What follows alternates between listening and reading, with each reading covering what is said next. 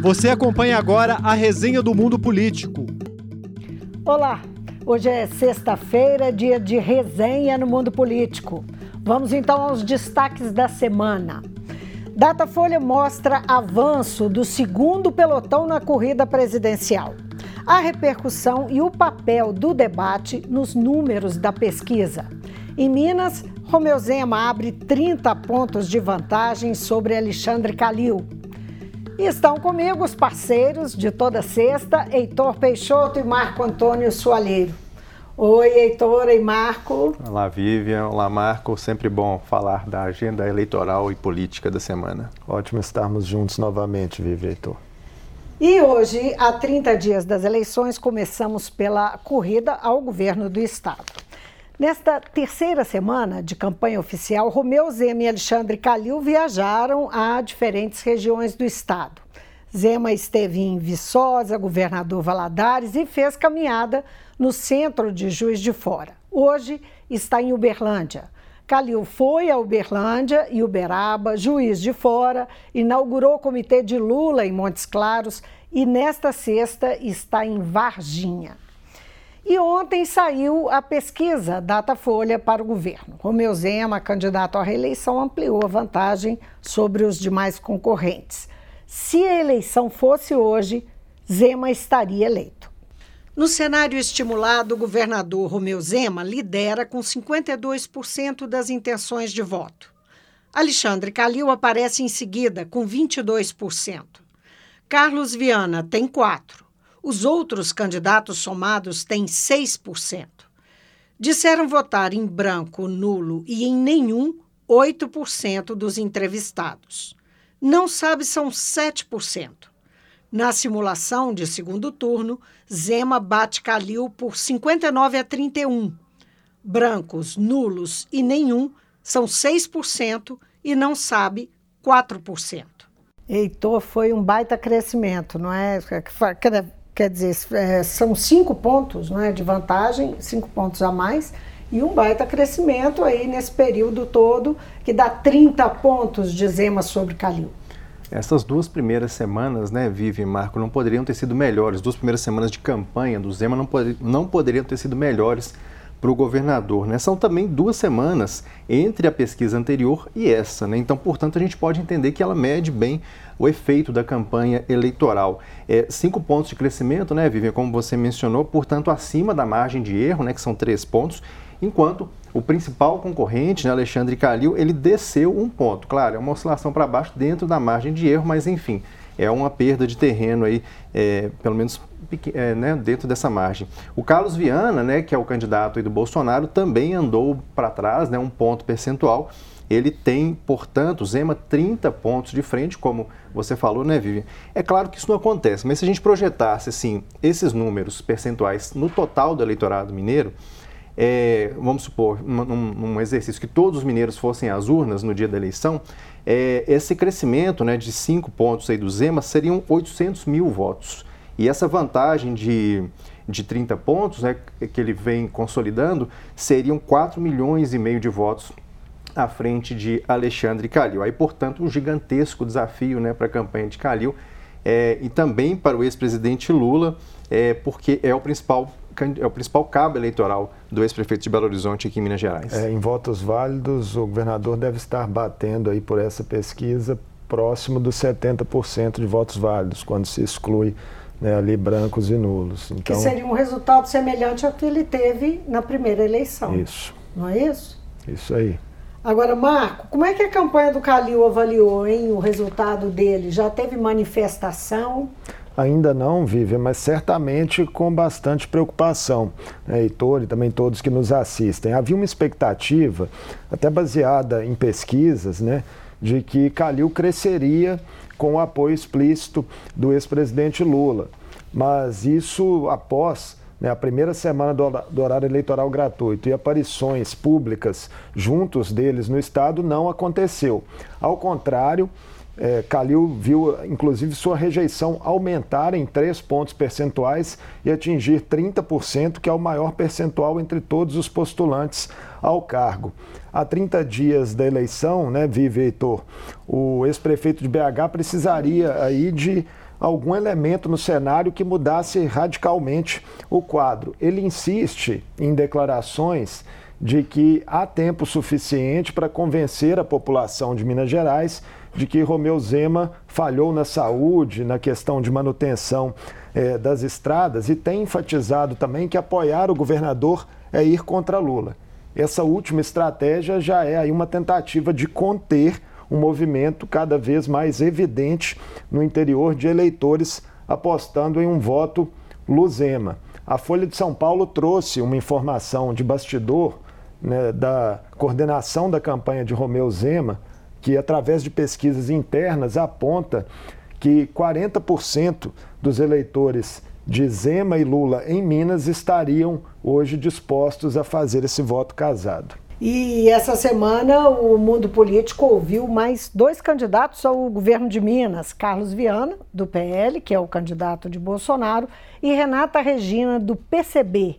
Outros três candidatos já foram entrevistados nas semanas anteriores. São Lorene Figueiredo, do PSOL, Indira Xavier, da Unidade Popular, e Marcos Pestana, do PSDB.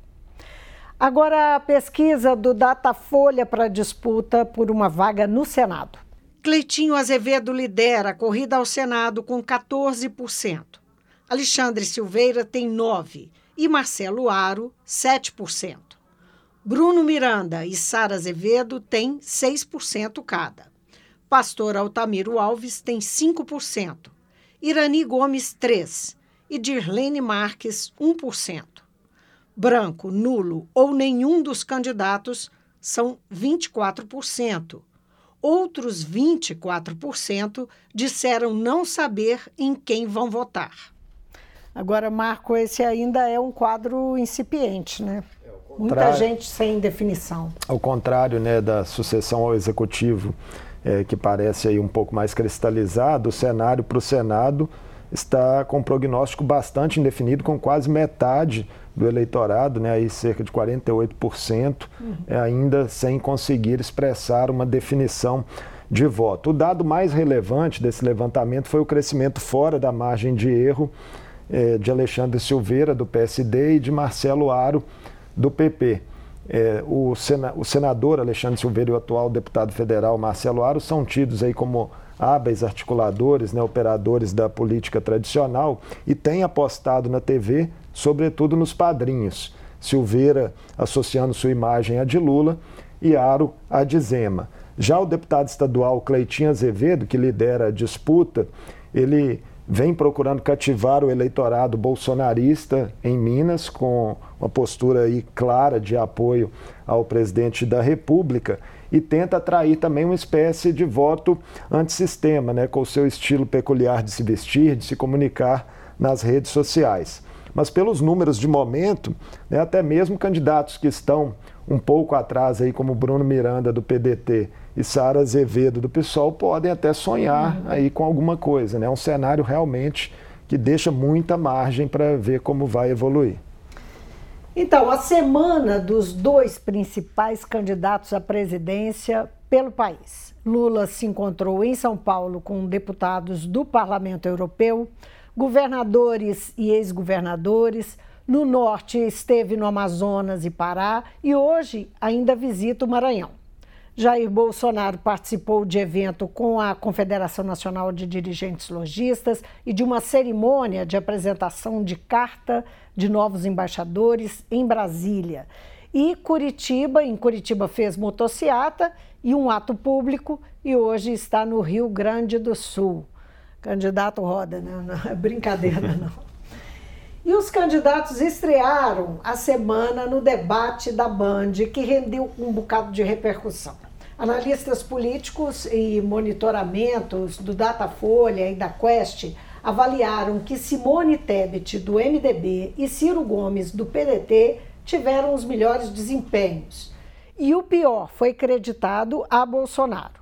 Lula também não teve uma boa avaliação.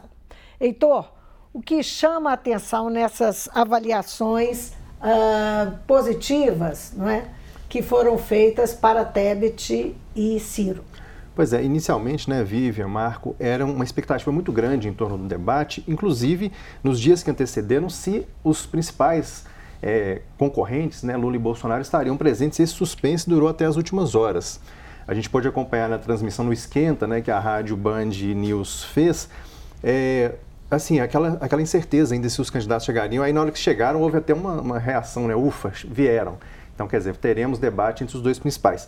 Só que é, a gente viu essa questão, né? Um, um, é, a postura tanto de Lula quanto Bolsonaro, assim, nesses grupos, nesse, nesses monitoramentos, é, deixou um pouco a desejar, inclusive dentro das próprias campanhas, né, que a gente pôde ver pós-debate. E claro, abriu-se com isso uma janela e tanto né, para esses candidatos que se colocam como alternativa. Você mencionou, né, Vivian, o Ciro, o Ciro Gomes e especialmente a Simone Tebet, que foi apontada, né, como, como você falou, por muitos analistas como sendo talvez a melhor daquele debate. É, Tebet é uma figura experimentada, né, já é uma política de, de vários mandatos, e ela soube, em diversos momentos, inclusive emparedar o presidente Bolsonaro, especialmente na questão da Covid, porque ela fez parte né, da CPI da Covid no Senado, então ela é, aproveitou essa janela para fazer esse enfrentamento com o presidente, mas também não poupou o ex-presidente Lula, fez questionamentos também relacionando com a é, questão de corrupção, que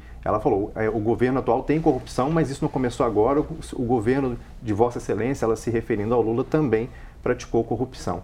É, então, embora Ciro e Tebet estejam muito atrás ainda na disputa, né, a sensação que, de, que a gente ficou é que as pessoas começaram a olhar mais atentamente para as campanhas dos dois a partir dos dias seguintes ao debate. E isso ficou refletido em pesquisa. Né? No último Datafolha, que a gente vai ver daqui a pouco, a gente tem é, possivelmente efeitos aí do debate mostrando Ciro e Tebet ganhando terreno aí nessa pesquisa. A gente chegou a comentar, né, Viva, durante a semana também, que o fato de Ciro e Tebet não terem experiências recentes à frente de poder executivo é um facilitador, né, porque fica com menos telhado de vidro, mais livres para que certeza. possam apontar contradições dos outros postulantes, né? Dois ex um ex-presidente e um atual presidente tem da República. Tem munição para atirar e não tem telhado, né? É, Bom, então, Marco Antônio, e o que, que fez Jair Bolsonaro ser considerado o pior desempenho e Lula também ser mal avaliado?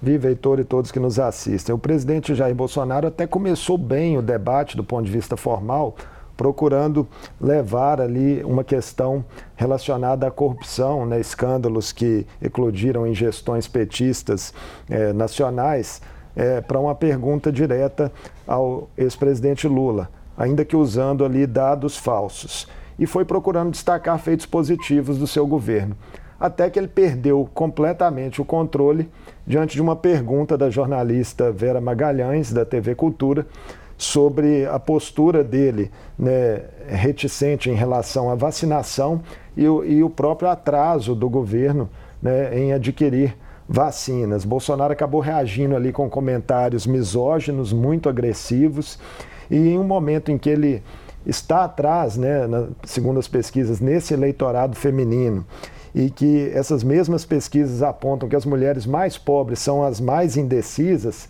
esse descontrole repercutiu mal, podendo gerar aumento de rejeição nesse segmento, segundo especialistas.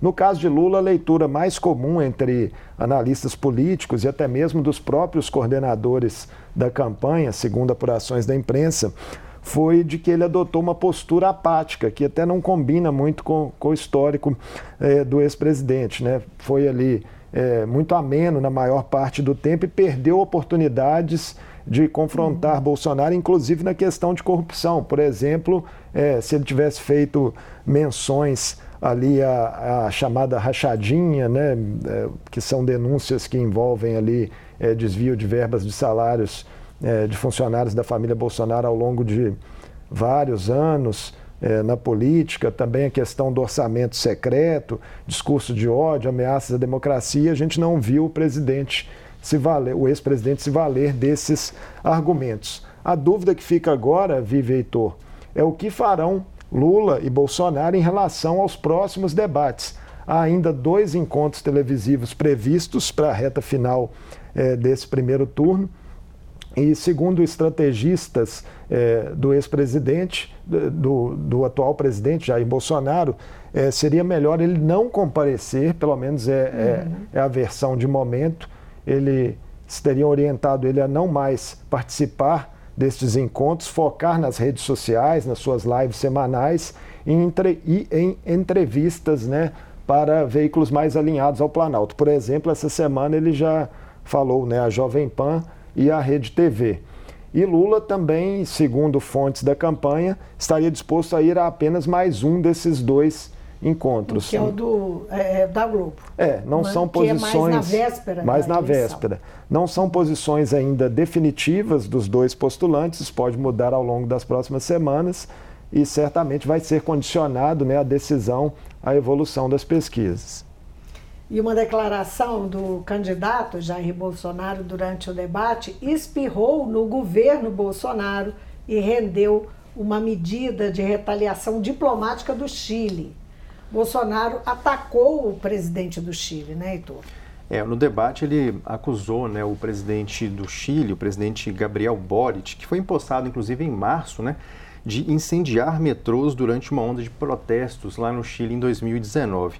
Ele fez isso ali naquelas declarações finais, né, Vive, aquele momento final dos candidatos. Essa fala não repercutiu nada bem, né? Já na segunda-feira, o governo chileno ele negou as acusações de Bolsonaro e convocou exatamente o embaixador chileno aqui no Brasil para esclarecimentos. Esse expediente, né, na diplomacia é um simbolismo, né, que na prática ele revela um descontentamento diante de alguma circunstância, né, que exatamente essa fala de Bolsonaro. A ministra chilena das Relações Exteriores, ela protestou de maneira enfática também. É aqui tem aspas de, dessa ministra. Ela disse o seguinte: a desinformação e as notícias falsas corroem a democracia, mas também, nesse caso, corroem a relação bilateral. Quer dizer, é, fica uma sinalização né, que isso pode repercutir para além das eleições. O Bolsonaro ele não recuou. Na terça-feira, ele sustentou que falou a verdade sobre Boric e o, Itamar, o Itamaraty, por sua vez, ele optou pelo silêncio, né, acreditando que essa estratégia possa né, apaziguar a situação aí entre os dois países. Lembrando que o Chile também vive um contexto de polarização. A gente tem é, o país vizinho, eles vão votar neste final de semana, exatamente no domingo, a, a nova Constituição. O texto foi apresentado em julho é, e agora vai ter um plebiscito para ver se a população aprova ou não esse texto, que foi o primeiro criado em contexto de democracia. Então, quer dizer, tem um, esse conflito e já é, com um país que também está conflagrado lá com os próprios interesses, mas não deixou de ser um incidente tanto aí para Bolsonaro nesse relacionamento com os países aqui, no caso com, com o Chile, né, na América do Sul. Então, vamos ver agora as duas últimas pesquisas de intenção de voto para a presidência da República. A Genial Quest mostra uma diferença de 12 pontos entre Lula e Bolsonaro. O levantamento ouviu 2 mil pessoas entre os dias 25 e 28 de agosto, portanto, antes do debate dos presidenciáveis na noite de domingo. Lula aparece na frente com 44%. Bolsonaro está com 32%. Ciro Gomes tem 8% e Simone Tebet 3%. Pablo Marçal e Vera Lúcia têm 1% cada. Brancos, nulos e não vão votar são 5%. Os indecisos são 6%. Na simulação de segundo turno, vitória de Lula sobre Bolsonaro, 51% a 37%. Indecisos são 4% e branco, nulo ou nenhum dos candidatos somam 9%. Agora, Marco, o destaque da Quest foi a estabilidade dos dois principais candidatos. Né? Isso, Vive Heitor, né, um cenário aí que aponta uma diferença de 12 pontos, que é a mesma é, da série anterior do Instituto Quest entre os dois líderes né, do cenário. Mas esse último levantamento foi positivo para os outros postulantes que juntos ali oscilaram positivamente alguns pontos. É, nos dados estratificados, a pesquisa revelou que o reajuste do Auxílio Brasil ainda não surtiu os efeitos desejados pela campanha de Bolsonaro. Na avaliação do cientista político Felipe Nunes, né, que comanda a Quest, essa estratégia do governo não estaria funcionando por dois fatores. Um deles, uma percepção é, já inicial dos eleitores de que é um benefício com data para acabar e, e de caráter eleitoreiro. E o outro é a questão do valor dos alimentos. Os preços continuam altos né, nas gôndolas dos supermercados e esse é um elemento que pressiona muito o orçamento dos mais pobres. Né? Então, isso também estaria atrapalhando uma percepção uhum. geral da população sobre esse pacote de bondades. Só uma observação: os preços estão começando a cair, só que até que isso se apareça no bolso né, das pessoas, vai aí, tem aí uma. É, não houve ainda uma redução uhum. tão significativa a ponto de impactar diretamente ali Isso. no orçamento mensal dos mais pobres né, com alimentação. O presidente, porém, pode se agarrar pelo menos a um dado positivo. A avaliação geral do governo oscilou para cima, alguns pontinhos ali, vem é, com uma oscilação positiva gradual nos últimos levantamentos, que incentiva ele aí a não jogar a toalha né, e continuar tentando virar o jogo. Muito bem. Agora, o Datafolha, que saiu ontem, uh, quinta-feira, a pesquisa fez 5 mil 734 entrevistas entre o dia 30 de agosto e 1 de setembro. Portanto, depois do debate de domingo entre candidatos à presidência. Lula perdeu dois pontos na corrida. Ciro cresceu dois. Simone Tebet, três pontos. Lula lidera a pesquisa estimulada com 45%. Bolsonaro vem em seguida com 32%. Ciro Gomes está com 9 e Simone Tebet com 5. Os outros candidatos somados têm 3%. Branco, nulo e nenhum são 4%. Não sabem em quem vão votar 2%. No segundo turno, Lula alcança 53% e Bolsonaro 38%. Branco, nulo e nenhum são 8%. 1% não sabe em quem vai votar. O que tudo indica, né, Heitor, é que o debate deu um fôlego renovado ao segundo pelotão. A gente menciona, mencionava isso há pouco, né, falando sobre a repercussão do debate, né, Vivian? E a gente viu aí que a Simone Tebet, por exemplo, foi a única que variou além da margem. Né? Ela colocou a cabeça para fora da margem de erro e subiu três pontos. As chances de vitória de, desse segundo pelotão, né, tanto de Ciro quanto de Simone Tebet são é, muito improváveis, né, pela, pelas, pela, pela dinâmica das pesquisas, né, pela própria dinâmica da sociedade. Porém, tem esse, esse elemento, né? Tem uma, a terceira via começa a, a criar né, alguma, alguma intenção de voto. E o que, que, que isso significa também? Que é, podemos ter necessariamente, se continuar esse movimento, um segundo turno.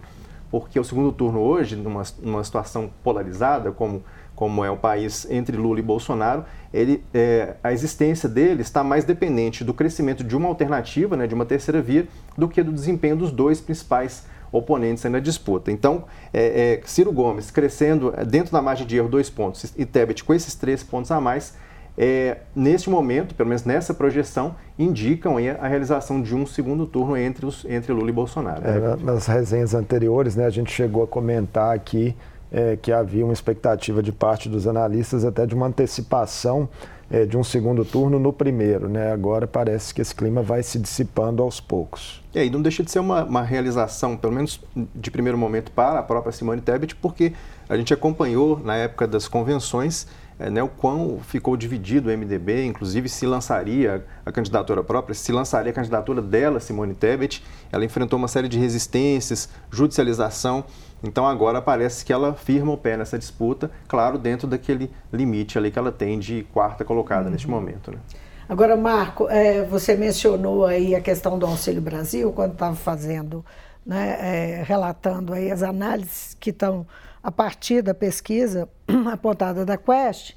Essa semana, o governo Bolsonaro enviou ao Congresso o orçamento de 2023. Né? A proposta que é, prevê o Auxílio Brasil de 405 reais, não é mais 400 a 405, é um, é, não sei nem dizer exatamente porque que tem R$ reais a mais, mas o fato é que o aumento de 200 concedido até dezembro está fora do orçamento enviado. O salário mínimo chegou também no orçamento sem ganho real. E a tabela do imposto de renda está congelada, vai permanecer congelada, segundo a peça orçamentária enviada pelo governo.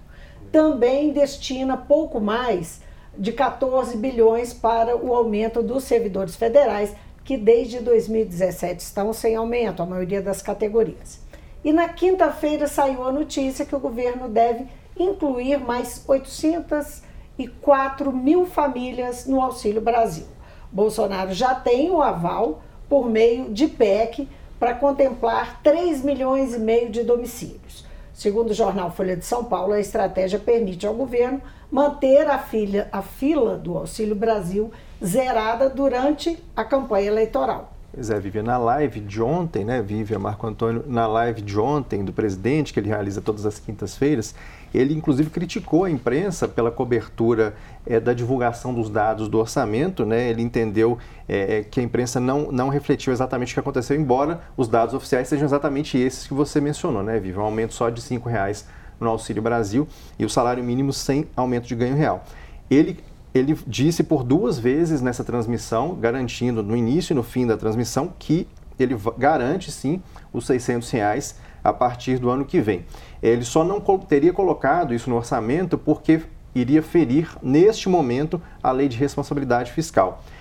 Mas aí ele até citou os caminhos que ele adotaria para fazer esse reajuste. Um deles seria uma nova PEC, e ele disse que já tem combinação com o Congresso de votar essa PEC, embora a gente tenha também o Congresso sendo definido agora por uma eleição também, a gente pode ter uma renovação, a gente não sabe é, ainda. Ele citou a proximidade com o presidente da Câmara, né, Arthur Lira, que seria fácil negociar com ele uma é. extensão desse reajuste. Esse que vai um... precisar se reeleger em fevereiro. É, esse é um caminho né, da, da, da votação de uma nova PEC e ele também jogou uma ideia que, de taxar os lucros e dividendos das pessoas que recebam, que recebem acima de 400 mil reais por mês. Também daí poderia vir o dinheiro, segundo ele. Ele garantiu na transmissão que vai manter o auxílio, mas o que se tem de informação oficial é que não tem esse compromisso ainda garantido para o ano que vem. Pois aí, um dos entrevistados da semana no mundo político foi o professor e pesquisador de comunicação política Wilson Gomes, da Universidade Federal da Bahia. Ele comenta a percepção que o eleitor tem sobre o Auxílio Brasil até o momento, e segundo o que dizem as pesquisas eleitorais. Um conjunto de, de pessoas são pobres, então, de alguma maneira se beneficiarão do Auxílio Brasil de qualquer outra forma, auxílio direto, que foram medidas de fato eleitorais, a esperança é essa, assim como, como a diminuição dos preços da, dos combustíveis, são, são medidas eleitorais que espera que produzam um efeito imediato. O cara à bomba de gasolina e aí se lembra que está tá custando um pouco menos do que ontem, e o cara sai disparado para voltar no fulano que produziu a mudança. Não é assim que funciona, né? não, não é esse jogo. Acho que quem criava expectativa nesse sentido é que está errado. Isso é uma análise eleitoral muito ruim. É, pode ser que as pessoas sejam influenciadas pelo clima de se sentir melhor. Né? O cara acorda e se sente mais otimista. E esse otimismo dele é pelo fato de que ele tem um pouquinho mais de dinheiro na conta, né? que significa que esse, esse mês vai passar menos fome, né? que já diminuiu o preço. Sentir-se bem pode influenciar mas não creio que isso decida uma eleição. O estranho é imaginar que um sujeito de, de Higienópolis, né, ou de, um, da, da, de uma região rica das, de qualquer metrópole brasileira, vote do mesmo jeito que um sujeito que mora na periferia mais profunda, que tenha, use a mesma razão de voto. Bom, e aí uma denúncia em meio à campanha. Uma matéria do portal UOL, publicada na terça-feira, afirma que quase metade do patrimônio em imóveis de Jair Bolsonaro e de seus familiares mais próximos foi construída nas últimas três décadas com o uso de dinheiro em espécie, dinheiro vivo. O levantamento considera o patrimônio construído no Rio de Janeiro, em São Paulo e em Brasília pelo presidente seus três filhos mais velhos, mãe, cinco irmãos e duas ex-mulheres. Desde os anos 1990, 107 imóveis foram negociados. A reportagem consultou 270 documentos de cartórios de imóveis e registros de escritura em 16 municípios, 14 deles no estado de São Paulo. Bolsonaro questionou a matéria. O que, que diz o presidente, Marco Antônio?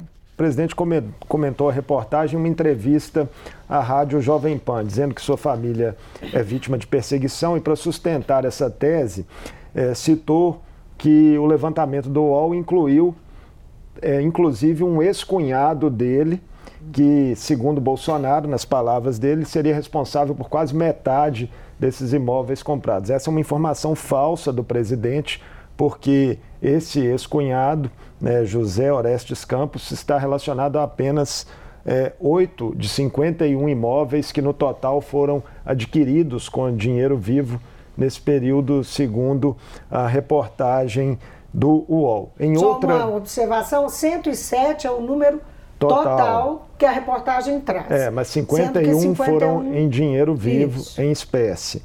Né? Em outra entrevista, é, dessa vez à Rede TV, Bolsonaro afirmou que seus irmãos e filhos têm vida própria e que ele não tem nada a ver com os negócios de nenhum deles. De fato, Vive Heitor, não é crime comprar um bem né, com recursos em espécie, mas suspeitas surgem no cenário em que há uma grande quantidade né, de imóveis negociados em dinheiro vivo por uma mesma família. Pelo fato desse expediente, segundo advogados e investigadores, ser uma das maneiras mais utilizadas para a prática de lavagem de dinheiro, né, que se caracteriza aí como uma operação realizada com o objetivo de colocar no mercado legal recursos obtidos de forma ilícita. O senador Randolph Rodrigues, né, é, da rede do Amapá, fez uma petição ao Supremo pedindo que investigue né, esses fatos relatados pelo UOL. E a ação caiu para a relatoria do ministro André Mendonça, né, que ex-chefe da Advocacia Geral da União, que tem uma postura mais alinhada ao Planalto e a Jair Bolsonaro. É bom lembrar que pesa sobre a família Bolsonaro é, a suspeita e a, inclusive, inquéritos parados em relação a isso, é, das rachadinhas, né? Isso. É, no Rio de Janeiro, que seriam, supostamente, a suspeita seriam uh, fonte desse uh, enriquecimento, né? Mas, enfim, tudo isso ainda há de ter desdobramentos é na justiça. Agora, justiça eleitoral. Nesta quarta-feira, o presidente do Tribunal Superior Eleitoral, Alexandre de Moraes, cedeu a pressões de militares e se comprometeu a fazer um teste de integridade das urnas eletrônicas com a participação de eleitores no dia da votação.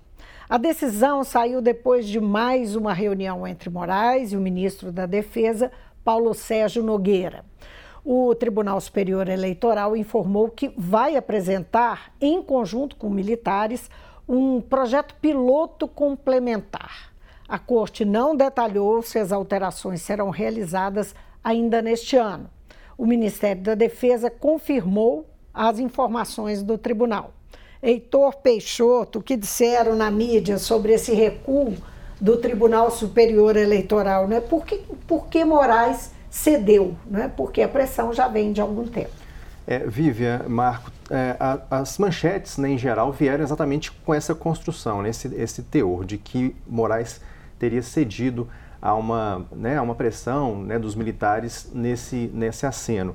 É, e, Moraes, inclusive, né, ele recebeu muitas críticas nos últimos dias, inclusive de editoriais de grandes jornais como o Globo, pela atuação naquele processo contra os empresários bolsonaristas. E isso então né, foi visto, é, esse, aparente né, movimento, um pé atrás do Alexandre de Moraes, cedendo, como uma espécie de tentativa de criar uma pauta positiva depois de ter sido confrontado né, por juristas, pela própria imprensa, a partir daquela investigação dos empresários bolsonaristas. Então, isso teria entrado numa conta e num gesto de pacificação. Que ele teria se excedido na decisão dele de busca e apreensão. Né? Exatamente, gerar um ambiente positivo aí diante dessas contestações que foram feitas à postura dele. Mas a gente tem é, algumas visões distintas com relação a esse gesto, se foi de fato um aceno, é, um cessar-fogo, digamos assim, de Moraes com os militares. Uma dessas vozes que a gente viu na imprensa agora é exatamente da jornalista Vera Magalhães, a mesma que foi atacada por Bolsonaro, foi criticada por ele no debate da Band. Ela, na Rádio CBN, ela disse se tratar de uma coreografia, na verdade, em que o TSE simula esse aceno e as Forças Armadas arrefecem, por outro lado, né, nas críticas, porque as críticas têm sido bastante duras das Forças Armadas com relação ao sistema eleitoral brasileiro. E a gente tem elementos para acreditar também que possa ser só uma coisa mais ensaiada. É, a primeira boa relação que o Moraes tem com o próprio ministro da Defesa. A chegada de Moraes ao TSE foi considerado um avanço na, nesse diálogo com o Planalto e com as Forças Armadas, porque o relacionamento com o Faquin, o antecedente dele, não era bom, né, Vivian? E o outro, outro movimento que a gente pode é, entender que a Vera Magalhães pode ter razão nessa observação dela, é exatamente o que você mencionou, Vivian, que não há garantia de quando esse teste de integridade vai ser de fato implementado, se ele vai acontecer nas eleições deste ano ou ficará para um próximo pleito, né? E a gente teve também, falando de TSE, uma outra notícia da semana, que foi a impugnação da candidatura né, do Roberto Jefferson. Ele, do PTB, foi condenado pelo mensalão em 2012, né? Essa pena foi perdoada em 2016, mas esses efeitos secundários, inclusive essa inelegibilidade, permanecem até dezembro do ano que vem. A nova chapa já está montada, é uma chapa religiosa, pelo menos em tese. É, o então vice do Jefferson, que é, ele vai subir né, para a cabeça de chapa, ele é o padre Kelmon Luiz da Silva Souza. Ele se diz um padre ortodoxo, mas não faz parte das igrejas ortodoxas do Brasil. E o vice é o pastor Luiz Cláudio Gamonal, do Movimento Cristão Conservador do PTB. Bom, quem esteve no mundo político esta semana foi o presidente do Tribunal Regional Eleitoral de Minas, desembargador Maurício Soares. Ele participou recentemente em Brasília de um encontro de presidentes de tribunais regionais eleitorais com o ministro Alexandre de Moraes, que preside o TSE. O desembargador comentou os desafios extras da justiça eleitoral em 2022 e disse estar confiante de que a eleição ocorrerá sem sustos. Tenho a convicção de que é, a democracia está solidificada em nosso país. Né? As nossas instituições estão bem é, focadas na democracia, lutam por ela e eu estou muito confiante, tenho certeza de que poderemos ter algum problema muito específico, mas é, é, no final das eleições vamos entregar um, um, um, resultado da vontade da população mineira, que no meu caso, e brasileira, no caso do TSE, podem ter certeza que estamos fazendo um trabalho é, com afinco para que a gente possa entregar um, um trabalho com um selo de qualidade que sempre o Tribunal Eleitoral coloca nas nossas eleições e teremos umas eleições que serão é, limpas, é, claras e serão, é, com certeza, será cumprida a vontade do eleitor. E a TV Assembleia em breve vai colocar no ar uma grande reportagem sobre o projeto da Justiça Eleitoral em aldeias machacalis no norte de Minas. O projeto tem a ver com inclusão, direitos e democracia. Lá vivem cerca de 5 mil indígenas em dois territórios localizados nos municípios de Bertópolis e Santa Helena. Quem conta o que a Justiça Eleitoral foi fazer nas aldeias é Ricardo Beguini, o repórter que viajou com uma equipe da TV para acompanhar o trabalho. Ei, Beguini, tudo Olá, bem? Vivian, tudo bem? Olá, Heitor. Olá, Marco Antônio. Primeiro, quero dizer que é um prazer, uma alegria conversar com vocês, falar um pouquinho dessa experiência incrível que foi cobrir então esse projeto, o projeto Cidadania, Democracia e Justiça ao Povo Machacali, idealizado pelo juiz da comarca de Águas Formosas do Vale do Mucuri, o juiz Matheus Miranda. E uma das vertentes desse projeto é muito interessante porque ele proporciona aos indígenas machacalis um treinamento inédito em todo o país. A Justiça Eleitoral adaptou as urnas eletrônicas à linguagem deles. Para quem não sabe, né, os Machacali, eles não falam o português. É incrível em Minas Gerais ter um povo, uma nação, um território, né, que não falam português. Ah, eles é, mantêm essa tradição da língua mãe. Então a linguagem visual lá é muito forte. Então a Justiça Eleitoral ela criou é, na urna eletrônica, simulou as eleições para presidente, para governador, para senador, para deputado estadual e federal, utilizando então é, figuras de animais da fauna regional. Então é uma iniciativa pioneira, porque treinamentos acontecem, né? mas dessa forma adaptada aos machacalis é diferente, a gente registrou tudo isso lá. E a gente vai mostrar no nosso material. Ao invés de ter aquelas celebridades ou personagens da política ou da literatura e tal, tinham os animaizinhos, é isso. Que fazem Exato. a parte da fauna de onde eles vivem. Exatamente. Para você ter uma ideia, os candidatos a presidente eram uma formiga, a onça pintada né, e o gavião caburé. Muito bom. Agora você já me deu um spoiler quando a gente conversava antes, uh, quando você chegou de viagem, que a participação política dos uh, indígenas machacalis chama a atenção. Uh, como é que é essa participação? O que tem de diferente em relação a outros povos? Então, é, é interessante que a gente também foi verificar esses outros aspectos da democracia, né? Que é a participação política, porque os Machacali, eles têm uma tradição. A primeira vereadora indígena do Brasil foi a Maria Diva Machacali, foi eleita em 2000. Ela exerceu o mandato por quatro vezes, foi vice-prefeita, né? E para você ter uma ideia, como a presença deles é marcante, no município de, de Santa Helena de Minas, é, a prefeitura instituiu então, perdão, o município de Bertópolis instituiu então é, a língua machacali como disciplina obrigatória nas escolas municipais.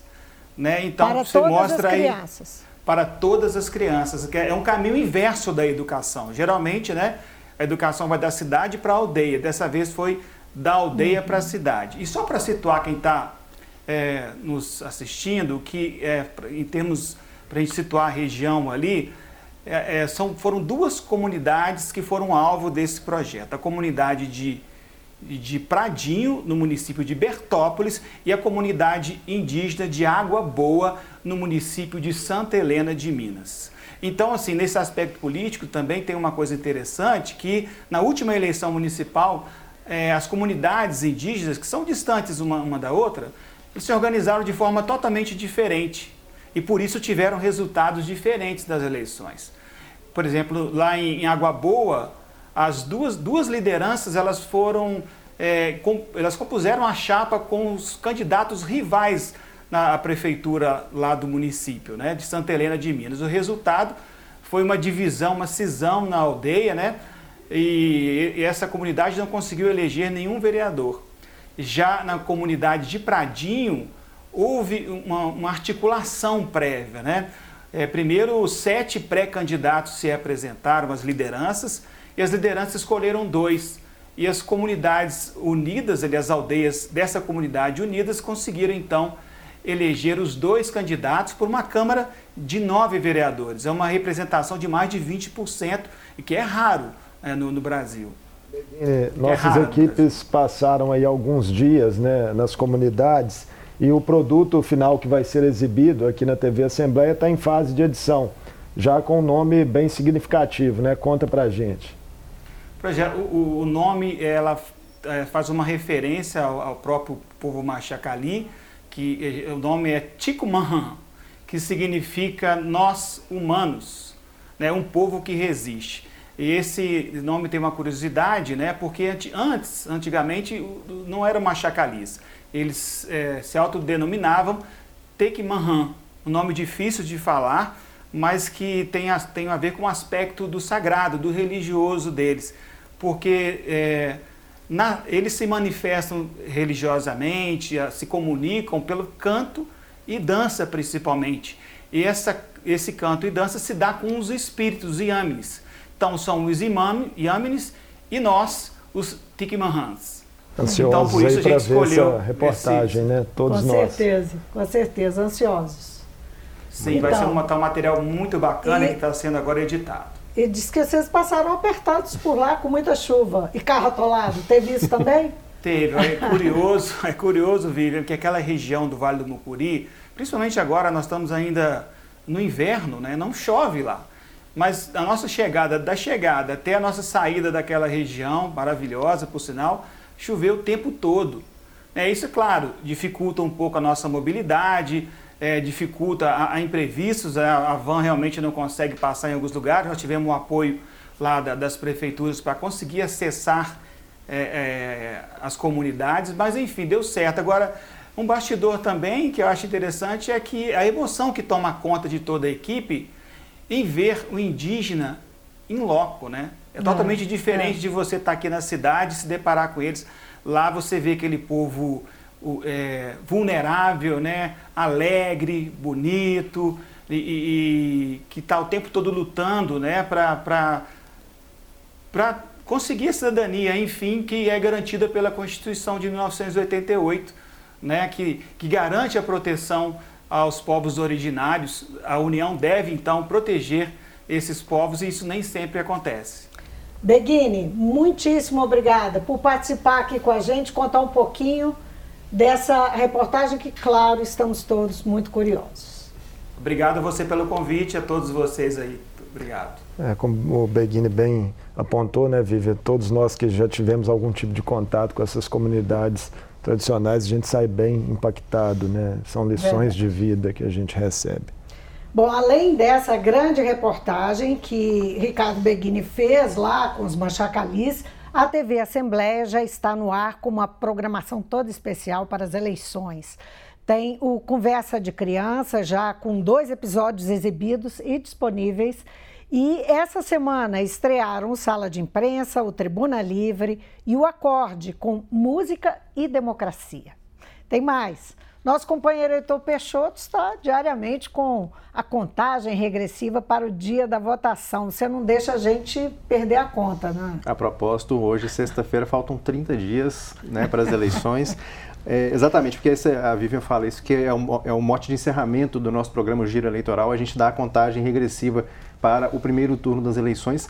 É um programa rápido, curto, 3, 4 minutos no máximo, com as notas breves ali do noticiário do dia mesmo, né? A movimentação dos candidatos, pesquisas eleitorais, decisões do TSE, o TSE que está tendo um protagonismo especial nesse ano, né? Nessa eleição tão turbulenta. Então a gente é, agrega tudo aquilo, resume e conta para o telespectador todo dia por volta de 7 da noite, está entrando no ar e fica também disponível no portal da Assembleia para quem quiser assistir. Estamos sempre ligados, né? Serve inclusive de preparação para a nossa resenha aqui das sextas-feiras. Ajuda muito.